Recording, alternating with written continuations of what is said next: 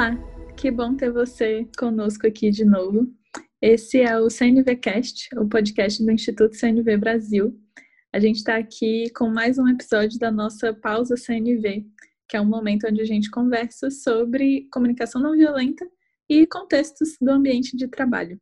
A gente está aqui hoje, em setembro, e temos o tema do Setembro Amarelo, que está muito vivo, tanto vivo em nossos corações aqui no Instituto, é um tema que, que é muito importante para a gente, que valorizamos muito, abrir essas conversas sobre saúde mental, sobre os sentimentos que nos assolam e às vezes ficam intensos. Além disso, a gente celebra e comemora muito o fato de que mais e mais empresas estão abrindo essas conversas. E estamos aqui hoje para ter essa conversa, eu, Luciana Dantas, e a Jade Arantes está comigo. Tudo bem, Jade? Oi, Lu. Falar sobre o Setembro Amarelo e nomear as questões de saúde mental, nos chega com muita importância e a gente percebe o quanto cuida da gente resgatar a nossa humanidade, a nossa saúde, o nosso fluir na vida, conseguir normalizar alguns desses temas. É importante lembrar que a gente não está aqui na intenção de esgotar essa temática, existe muito a ser falado, explorado. A nossa principal intenção é normalizar mesmo esse tema, intenção de que seja um momento, uma pausa CNV de acolhimento, caso você experimente hoje algum, algum desafio com a sua saúde mental. E é também para você que não sabe exatamente como abordar essas questões no ambiente de trabalho ou com pessoas ao seu redor. E com isso, eu queria declarar aqui, antes da gente começar o nosso papo de hoje, que se você escutar em algum momento palavras que chegam difíceis para você, palavras específicas, ou, ou, em algum momento desse episódio tiver alguma dificuldade, você experimentar algum desconforto por qualquer motivo, respira com a gente. Se você quiser pausar, tá tudo bem.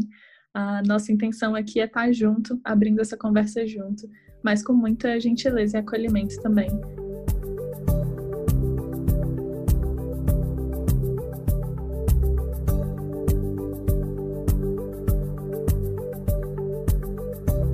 Então, começando com esse tópico de desmistificar né, o que, que significa depressão, ansiedade ou outras questões que tocam a saúde mental, é importante para nós reconhecer que naturalizar essas conversas ajudam muito a, a gente ter menos resistência, talvez. Conseguir falar de uma forma mais aberta faz com que a gente fique menos com essa sensação de que só eu vivo essa experiência. Só acontece comigo. Com quem que eu vou falar sobre isso? Porque ninguém vai me entender começar a abrir essas conversas é, é, também ter a oportunidade de realizar o fato de que muitas pessoas passam situações de maior ou menor grau com ansiedade, com às vezes depressão, com síndrome do pânico, com, com situações que nos atravessam, né? Existe um, uma forma de pensamento que está um pouco adoecido que a, a comunicação não violenta e o Marshall Rosenberg elaborou bastante quando a gente escuta comunicação não violenta, é muito fácil a nossa cabeça já ir para pensar nas palavras faladas, né? Mas a temática de violência e não violência precisa trazer a gente de volta para qual é esse pensamento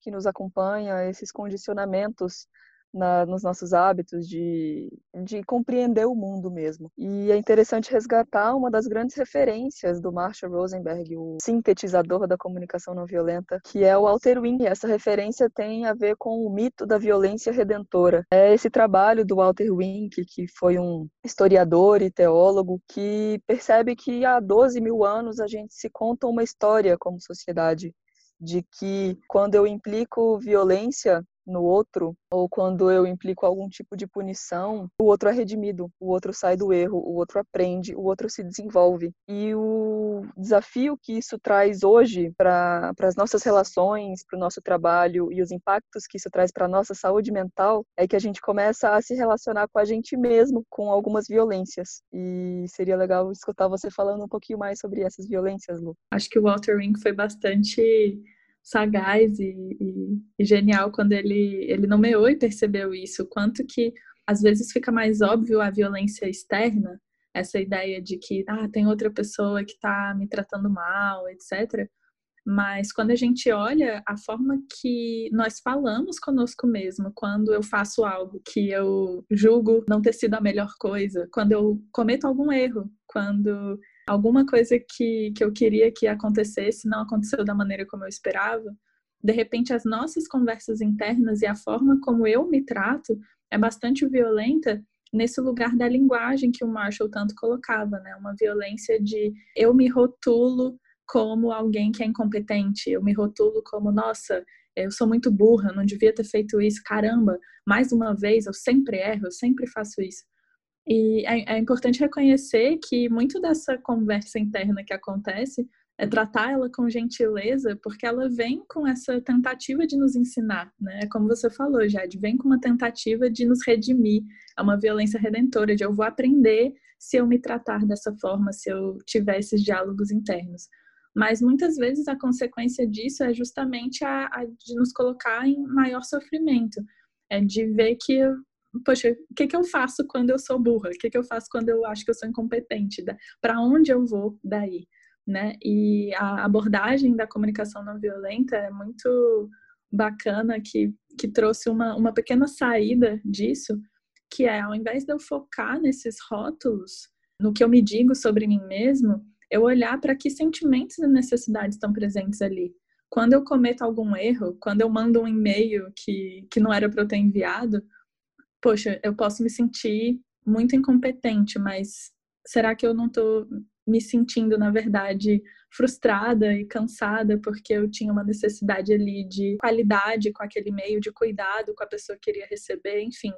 Isso aqui são alguns chutes mas é algo que a comunicação não violenta traz. Focar muito mais sobre essa minha experiência, qual é esse meu motivador interno, e menos nessa conversa, esses rótulos que aparecem na minha cabeça. É interessante destacar, dentro disso que a gente está chamando o mito da violência redentora, que permeia as nossas relações em todos os contextos, né, especialmente dentro do trabalho, de que um funcionamento dessa linguagem é nos separarmos e nos definirmos. Então, existe o bom e o mal, existe o certo e errado, e para que isso se mantenha, a gente precisa de uma autoridade, a gente precisa de uma figura de poder que determine o que é bom o que é mal. E, de certa forma, a gente construiu uma, uma noção coletiva de que o bom, o certo, é uma alta produtividade é um estar bem o tempo inteiro, é um ter determinada performance e trazer resultados a todo custo. E isso deixa um pouquinho mais num lugar inacessível, digamos. Essa legitimação de necessidades que estavam sendo nomeadas por você, né, Lu? É como se a gente tivesse um caminho estreitinho e até vergonha associada a precisar de apoio, a precisar de escuta, a precisar de descanso porque a gente quer preservar o nosso lugar de segurança dentro da nossa vida, dentro dos nossos contextos. E tem muito a ver com o fato de que a gente não quer que você que está escutando escute que talvez a violência seja essa violência que a gente fala mal de nós mesmos, digamos assim, onde eu sou duro comigo mesma e, e me chamo e tenho esses rótulos comigo, né, de burra, de incompetente porque talvez essa também seja uma violência mais óbvia, mas na verdade o, o Marshall ele apontava para essa sutileza de quando a gente se motiva pela culpa, pelo medo e pela vergonha. Então, às vezes, é essa motivação que eu estou usando para me colocar para frente, para aprender, para evoluir, para me desenvolver. Mas, de repente, se eu tenho esse rótulo de que eu só me acho competente, eu só fico feliz e, e e me sinto bem sucedida quando eu viro à noite para trabalhar, isso seria teoricamente um rótulo positivo, mas talvez ele está ali nessa mesma lógica, alimentando uma linguagem interna minha comigo mesma, que talvez me desconecte do que realmente é importante para mim, me desconecte dessas necessidades que são o, o ponto, a chave da questão, né, para a comunicação não violenta. Enquanto eu te escuto falar sobre rótulos, eu me sensibilizo com a minha experiência.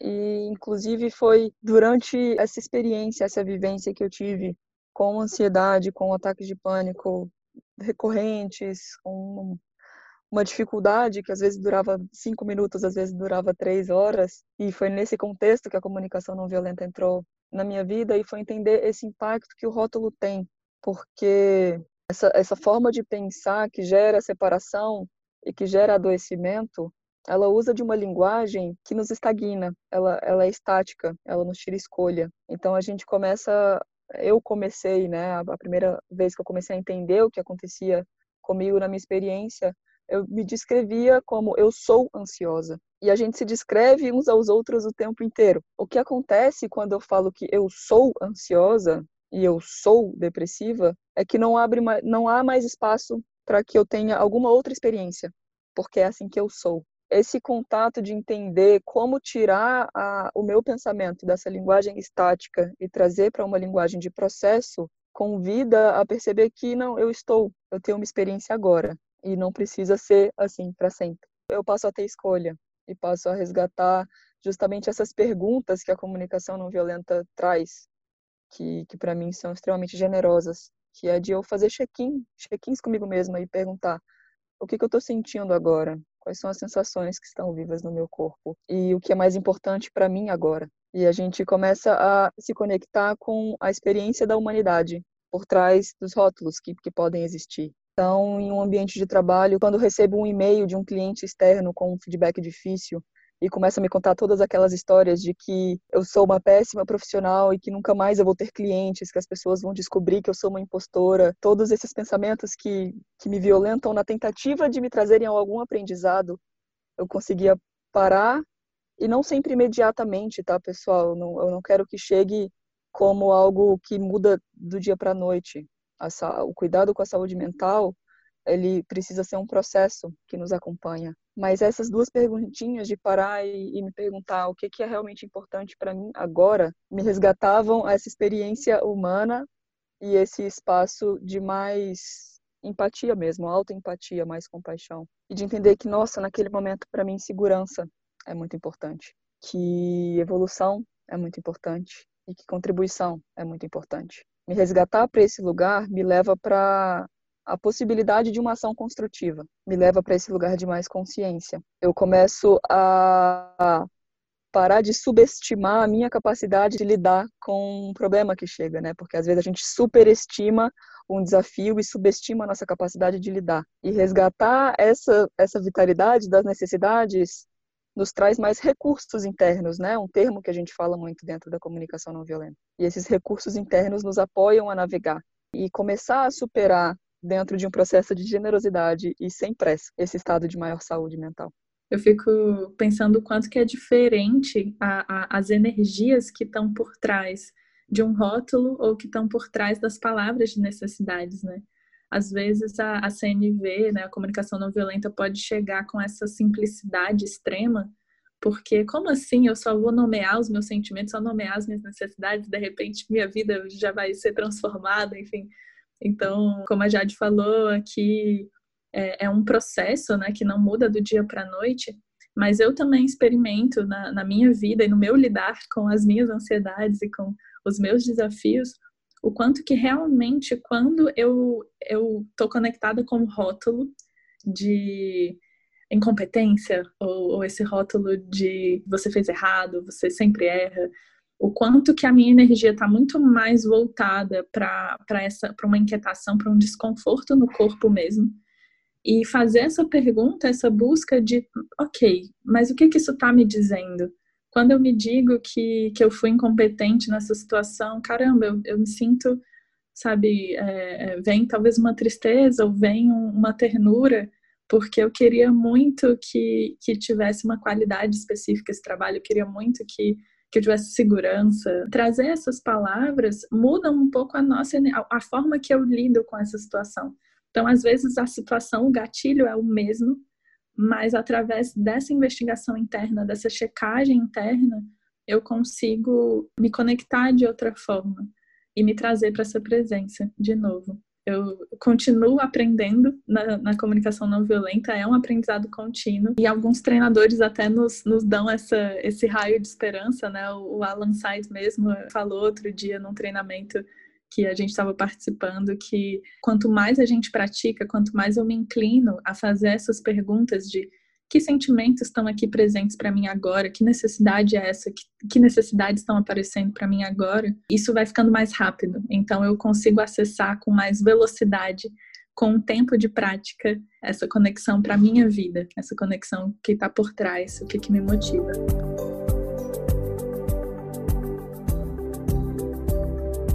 Dentro dessa conversa, eu acho que é também valioso a gente nomear, falando sobre rótulos, né, uma reflexão de quais são as imagens que chegam para você que está escutando agora, quando você pensa em depressão, suicídio, saúde mental, ansiedade. Essas mensagens te aproximam ou te distanciam de pessoas que podem estar tendo essas experiências. Porque isso que você traz, Lu, é, nos traz também esse convite de humanizar o meu olhar para o outro. E muitas vezes a gente se distancia e se percebe em, em, em situações de solidão, de isolamento, de nossa, o meu colega de trabalho perdeu alguém, alguma pessoa na vida dessa do meu colega de trabalho cometeu suicídio. Como que eu vou falar sobre isso? Como que eu vou, será que eu vou falar alguma coisa para ele? Às vezes eu acabo nem falando nada porque eu não não sei como lidar, tenho medo.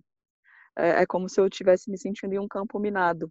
E, e, pensar sobre quais são essas imagens, se elas, me, se elas me aproximam ou me distanciam, pode apoiar trazendo uma, um aprendizado da comunicação não violenta também, que tem a ver com como eu escuto o outro, como eu posso ser empático com o outro, e tem a ver com estar simplesmente presente. Eu não preciso me propor a resolver a dor do outro, ainda mais quando eu, ao imaginar essa dor, até me sinto paralisado, eu posso entrar em um contágio emocional. Como pode apoiar eu ser apoio, eu ser um, um recurso, eu ter alguém que conte comigo, eu contribuir para a vida de alguém, eu me dar a possibilidade de simplesmente estar presente e estar confortável e não saber. A gente pode perguntar. Os maiores atos, digamos assim, de generosidade que eu recebi quando estava naquela experiência difícil, em ataque de pânico, foram de pessoas que trabalhavam comigo, de pessoas que estavam ao meu redor, me perguntarem: como eu posso te acompanhar?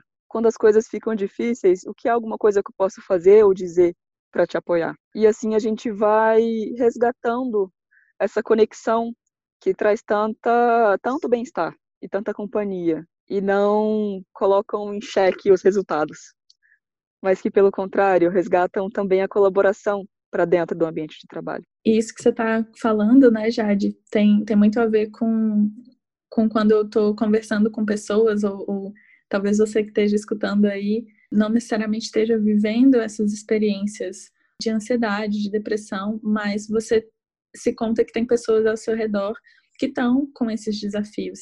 E, e, muitas vezes a gente não tem muita clareza de como, como lidar, né? Qual é o próximo passo, o que, que eu faço, o que, que eu posso fazer, o que, que é adequado, o que, que não é. Especialmente quando a gente está falando de um ambiente de trabalho que não necessariamente eu tenho intimidade com aquelas pessoas.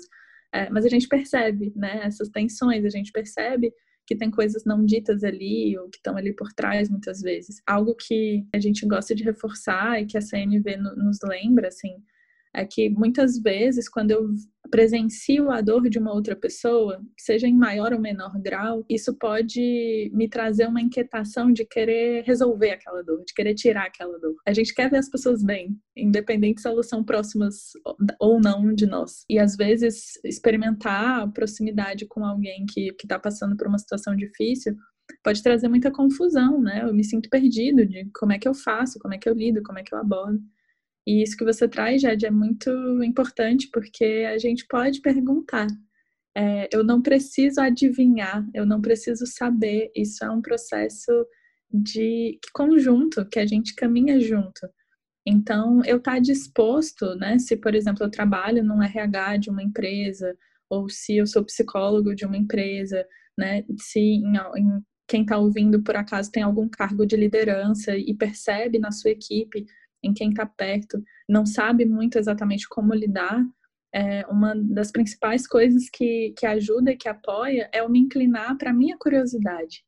É, é tentar reconhecer essa vontade de resolver, de querer tirar a dor, de querer mover para os nossos resultados da empresa, para outras situações, mas eu posso estar simplesmente curioso e checar com a pessoa como que ela gostaria de ser acompanhada, o como você tá, às vezes já ficou muito banal pra gente, né? A gente se acostumou a responder que tá tudo bem, mas eu posso me mostrar genuinamente curioso, talvez começar uma reunião com falar uma palavra de como cada um chega, isso é uma opção, assim. Então a gente queria trazer que não necessariamente a gente vai ter todas as respostas, mas são caminhos possíveis que a gente percebe que trazem bastante frutos para as relações, né? Isso, esse é o tipo de coisa que constrói mais confiança. A gente se mostrar curioso, genuinamente curioso com a experiência de uma outra pessoa. E dentro dessa intenção, uma dica que a gente deixa também é a de naturalizar e criar hábitos de autocuidado. A gente tem vários cuidados com o nosso corpo. A gente já tem o hábito cultural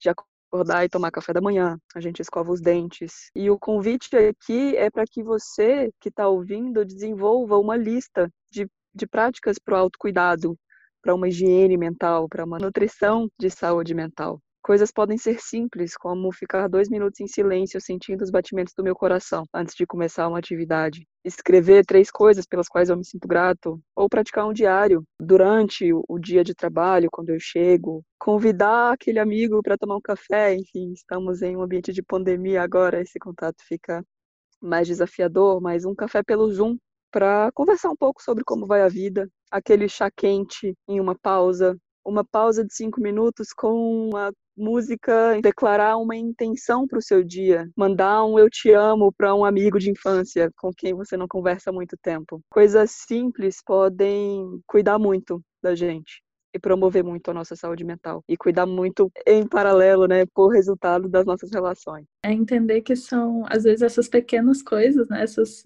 rotinas do dia a dia que apoiam a, a saúde mental, né? Ela é um espectro, não é uma, um ponto de chegada onde eu chego, tenho plena saúde mental e agora eu nunca mais terei desafios. É algo que a gente vai cuidando uh, no dia a dia e, e, criando essa caixa de ferramentas pessoal, interna, personalizada, né? Cada um vai ter o seu, as suas atividades favoritas que ajudam ou não.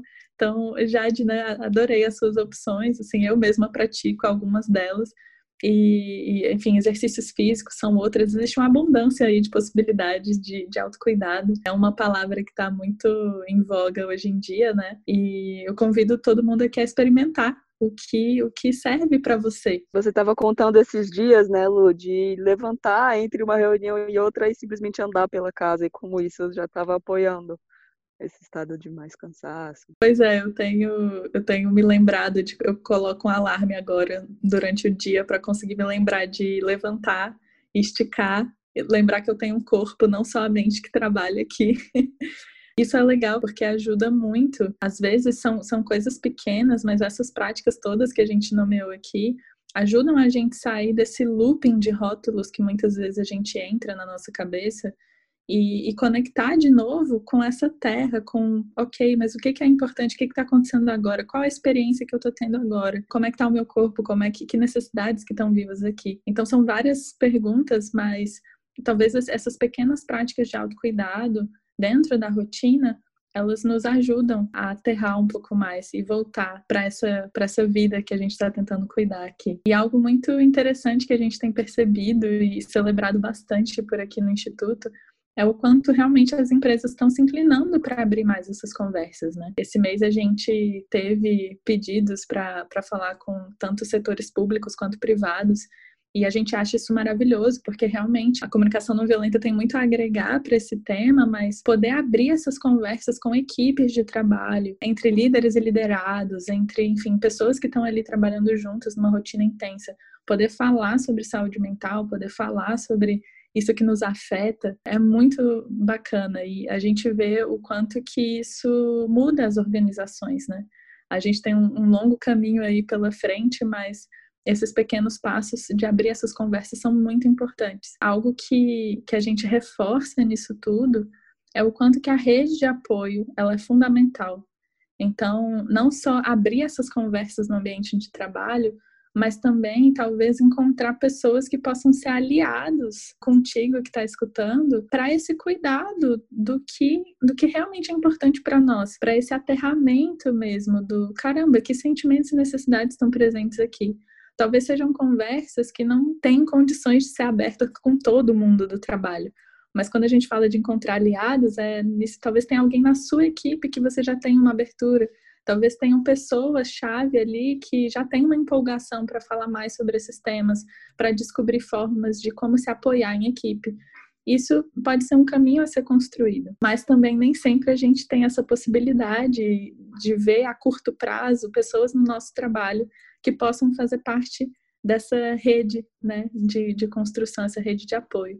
Então, para isso, tem outras opções, né, Jade? A gente sonha com um mundo em que não haverá estigma ao redor de questões de saúde mental.